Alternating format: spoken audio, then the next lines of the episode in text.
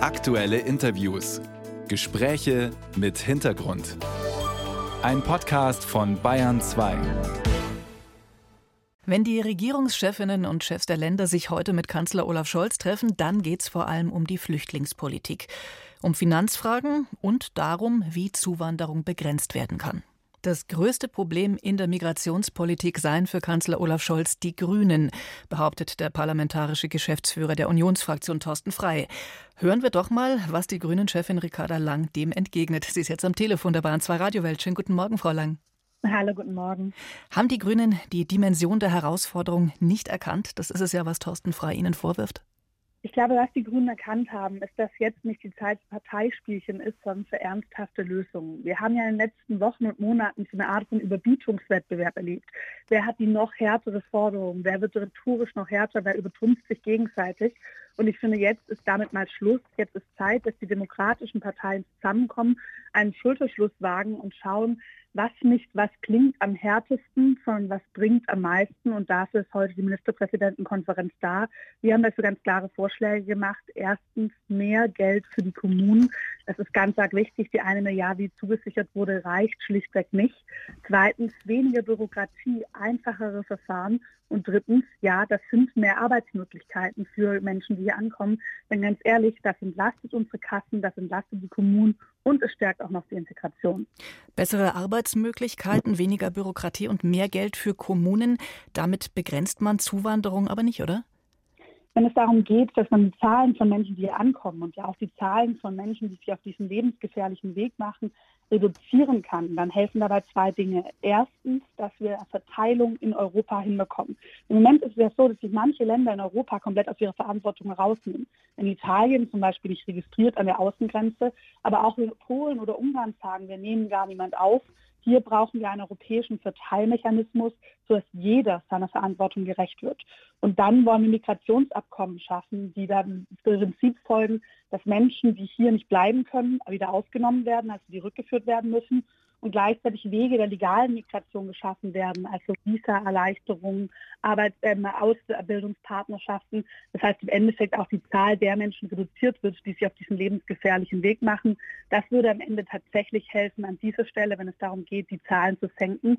Und gleichzeitig müssen wir auch ein bisschen langfristiger denken und die Infrastruktur, die soziale Infrastruktur ausbauen.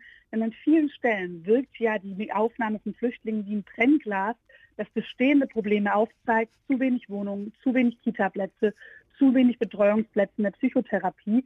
Das sind aber Dinge, die wir dauerhaft angehen müssen, denn auch wenn wir wollen, dass Fachkräfte zu uns hier nach Deutschland kommen, werden die Wohnungsplätze brauchen, werden die Kita-Plätze brauchen. Da sprechen Sie jetzt vieles an, was erst langfristig geschehen kann, aber was kann denn kurzfristig geschehen? Da müsste sich auch was ändern, oder?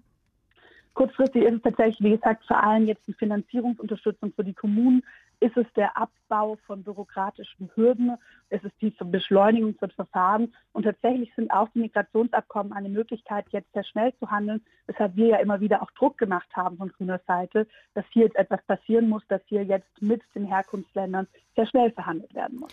Sie fordern Steuerung und Rückführung. Die Union sagt, es geht nur mit Begrenzung. Dieses Wort meiden Sie. Hat das einen Grund? Naja, da steckt ja ein bisschen der Gedanke dahinter eine Obergrenze und ganz ehrlich, mir konnte noch niemand erklären, wie das eigentlich umgesetzt werden soll. Das klingt ja erstmal nach einer harten Maßnahme, aber am Ende ist doch die Frage, würde ich zum Beispiel sagen, ich mache eine Obergrenze von 200.000 Menschen und dann kommt die 200.000 erste Person. Das ist eine Frauenrechterin aus dem Iran, ein Land, das wir gerade massiv die Frauenproteste dort unterstützen, würden wir sagen, Entschuldigung, Sie sind einen Tag zu spät gekommen, Sie müssen jetzt wieder zurückgehen. Das kann ja am Ende niemand ernst meinen. Und das meinte ich vorher damit, wir sollten nicht darüber sprechen, was am härtesten klingt, sondern was am meisten bringt. Ziel ist, was gerade unter diesem Titel äh, diskutiert wird, auch von den Sachen, die wahrscheinlich Thorsten Frei hier letzte Woche genannt hat, klingen hart, sind aber in unserem Rechtsstaat überhaupt gar nicht umsetzbar. Und es muss doch darum gehen, wie können wir Humanität und Ordnung miteinander vereinen. Also wie werden wir der humanitären Aufgabe, die Deutschland hat, auch nach der Genfer Flüchtlingskonvention gerecht? Wie kriegen wir das aber in geordneten Verfahren hin, also tatsächlich auch mit Steuerung, mit Rückführung, die Teil der Realität einer Einwanderungsgesellschaft sind? Und wie halten wir uns dabei aber an rechtsstaatliche Prinzipien? Das miteinander zu vereinen, das ist die große Aufgabe, vor der wir gerade stehen. Das schafft man nicht mit großklingenden Überschriften, das schafft man mit vielen, vielen Maßnahmen, die zusammenkommen müssen. Aber ich bin davon überzeugt, dass die Ministerpräsidentenkonferenz das heute hinbekommen kann. Die FDP fordert unter anderem, die Sozialleistungen für Asylsuchende ja quasi auf Null zu senken. Sie haben den Vorstoß schon zurückgewiesen. Trotzdem sind Bargeldzahlungen nicht ein Pull-Faktor? Wir müssen uns mal fragen, was steckt denn hinter diesem Begriff des Pull-Faktors? Ich bin davon überzeugt, dass niemand sich auf den lebensfährlichen Weg über das Mittelmeer macht, weil er denkt, dass er hier ein bisschen mehr Sozialleistung bekommen kann. Das ist auch wissenschaftlich nachgewiesen, dass es diese Form der Pull-Faktoren so gar nicht gibt. Und dann ist die Frage, was passiert, wenn die Menschen entscheiden, wo sie innerhalb von Europa hingehen.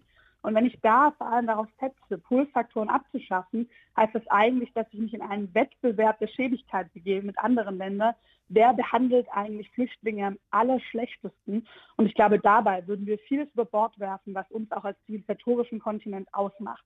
Das heißt, stattdessen muss es darum gehen, sich europäisch abzusprechen, wie man es hinbekommt, an bestimmten Stellen Angleichung hinzubekommen, aber vor allem auch, dass wir hier in Deutschland uns an dem Urteil des Bundesverfassungsgerichts ähm, orientieren, das ganz klar gesagt hat, auch für Asylbewerber gibt es ein soziales Existenzminimum und wir nehmen ein Urteil des Bundesverfassungsgerichts nicht auf die leichte Schulter, sondern nehmen das sehr, sehr ernst.